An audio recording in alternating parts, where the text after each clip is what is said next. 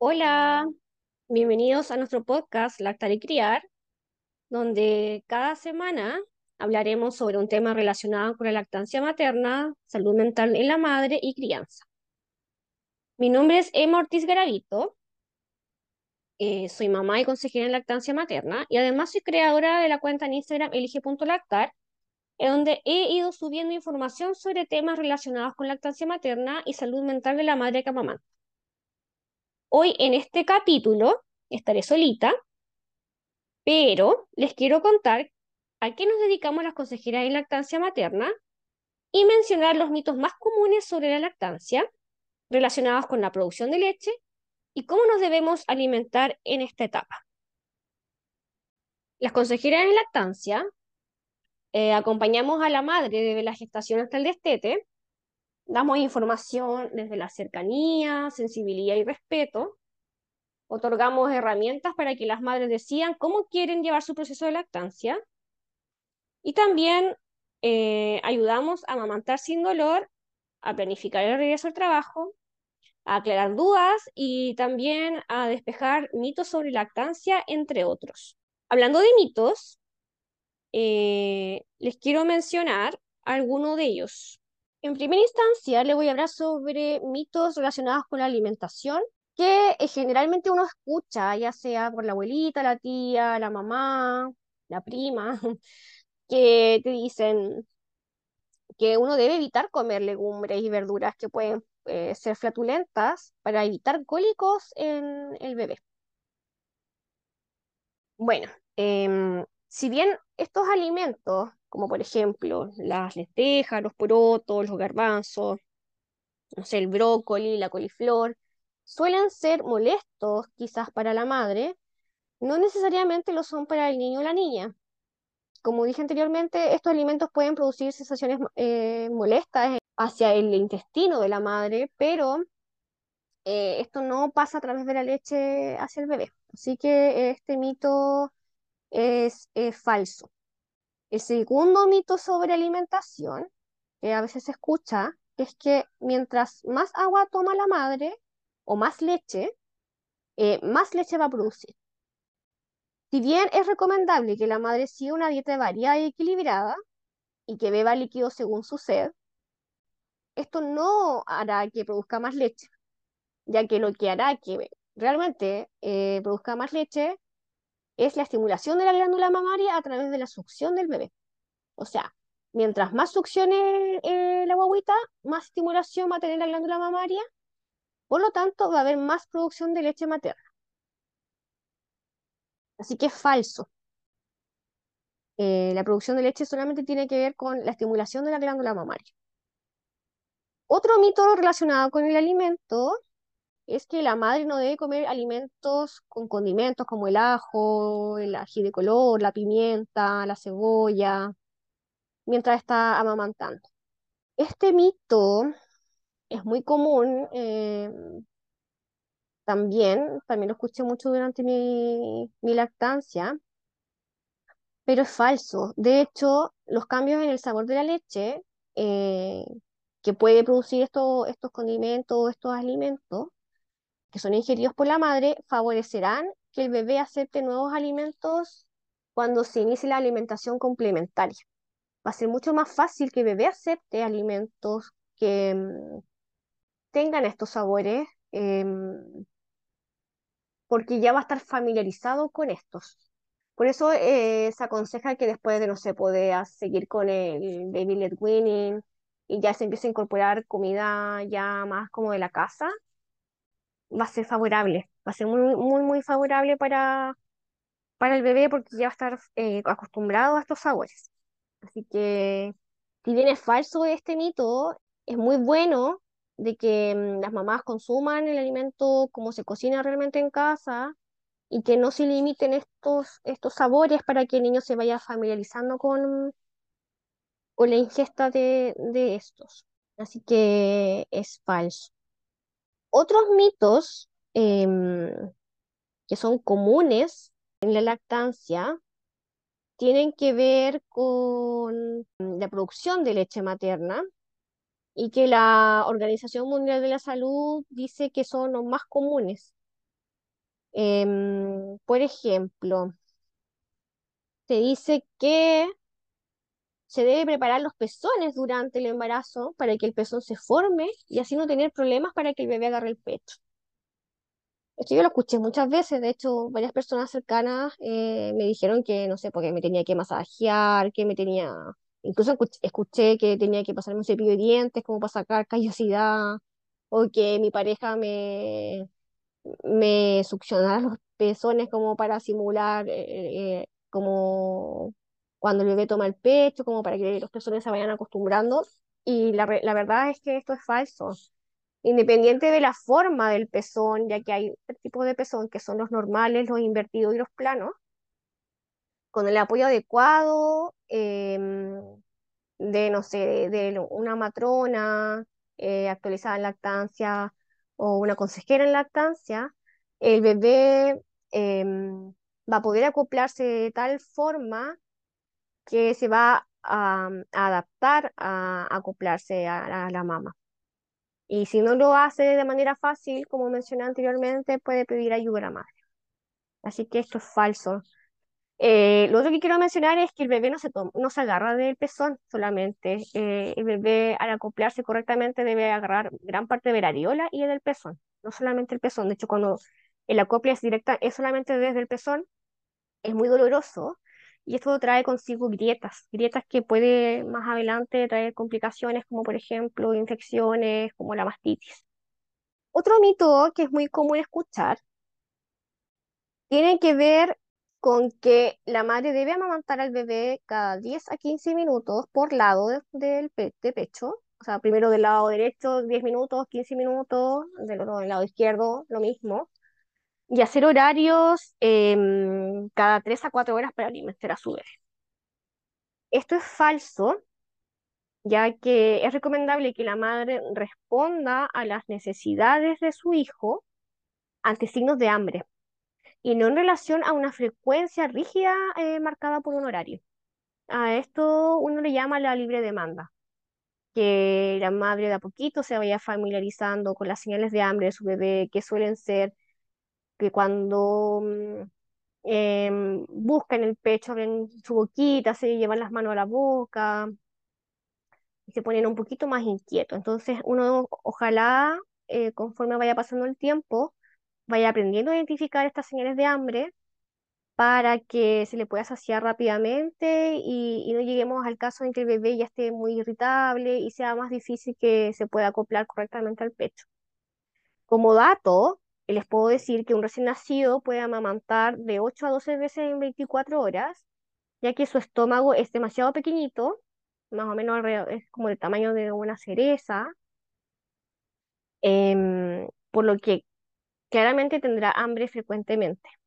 no quiere decir que tu leche lo dejes sin, eh, sin saciedad, sino que es por eso, porque su estómago es tan pequeñito que necesita ser alimentado muchas veces. Pero conforme pase el tiempo, ya ha llegado más o menos al mes de, de vida, eh, el estómago ya va a haber eh, ido desarrollándose de tal forma de que el tamaño va a ser alrededor del tamaño de un huevo. Así que bueno, como se habrán dado cuenta, este mito es falso.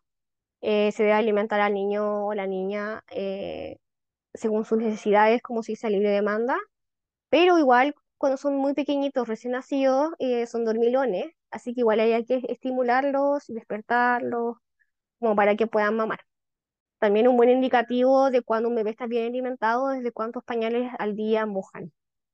Eh, alrededor del sexto día ya mojan alrededor de seis pañales. Eso también es un buen indicativo.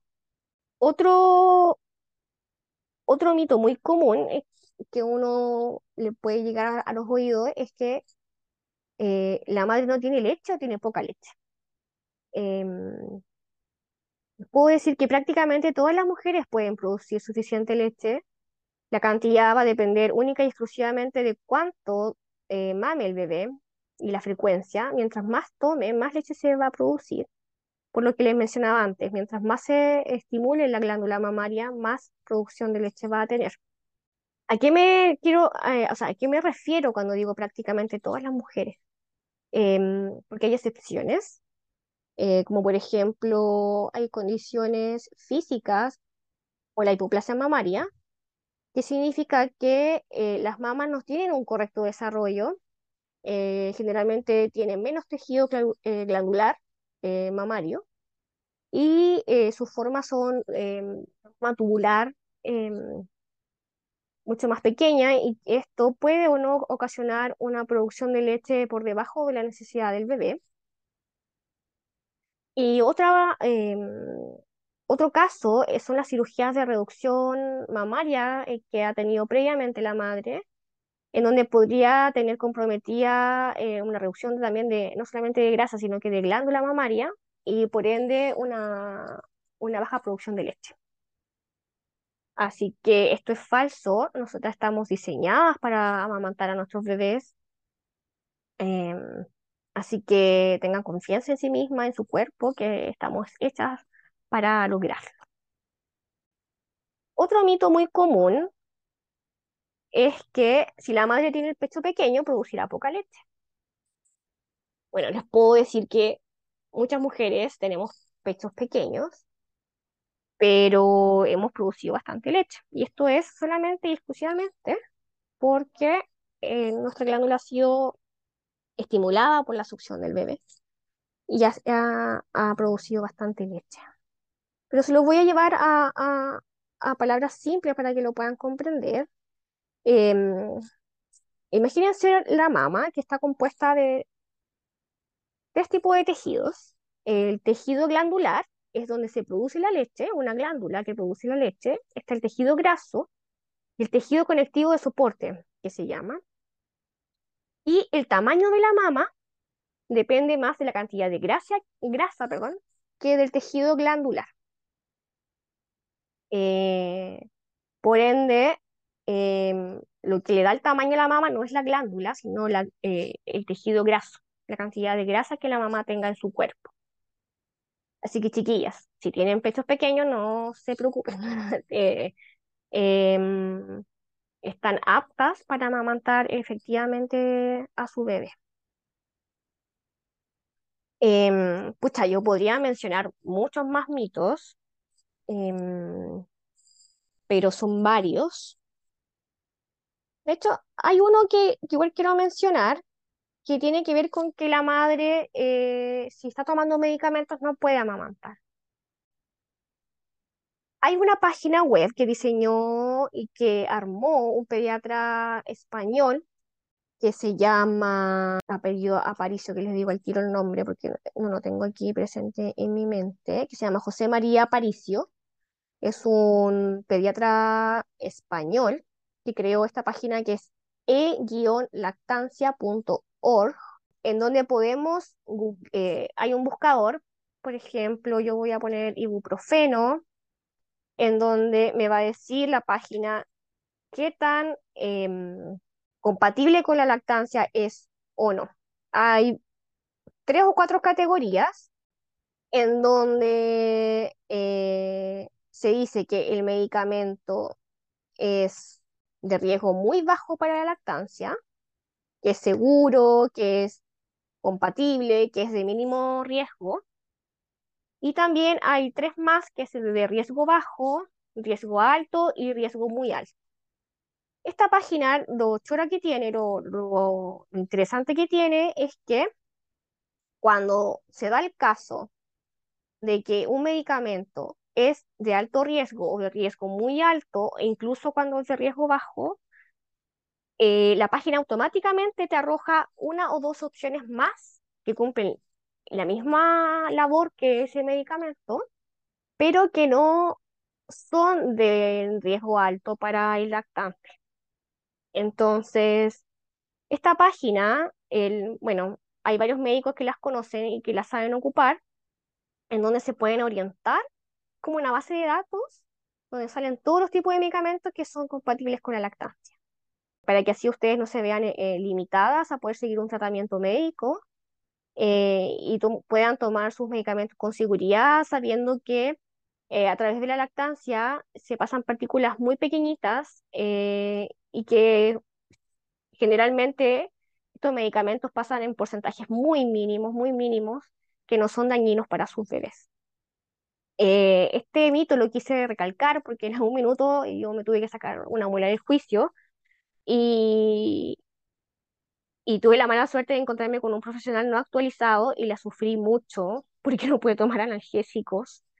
Em, pero menos mal que gracias a Dios después me encontré con otro profesional de la salud que estaba actualizado y que sabía qué medicamentos sí me podía recetar y pude pasar una segunda cirugía eh, mucho más tranquila y con mucho menos dolor. Y yo estaba amamantando, mi hija tenía dos años y seguíamos con la lactancia. Así que se las ultra mega recomiendo. Ojalá que se encuentren con profesionales que estén actualizados y que sepan de esta página.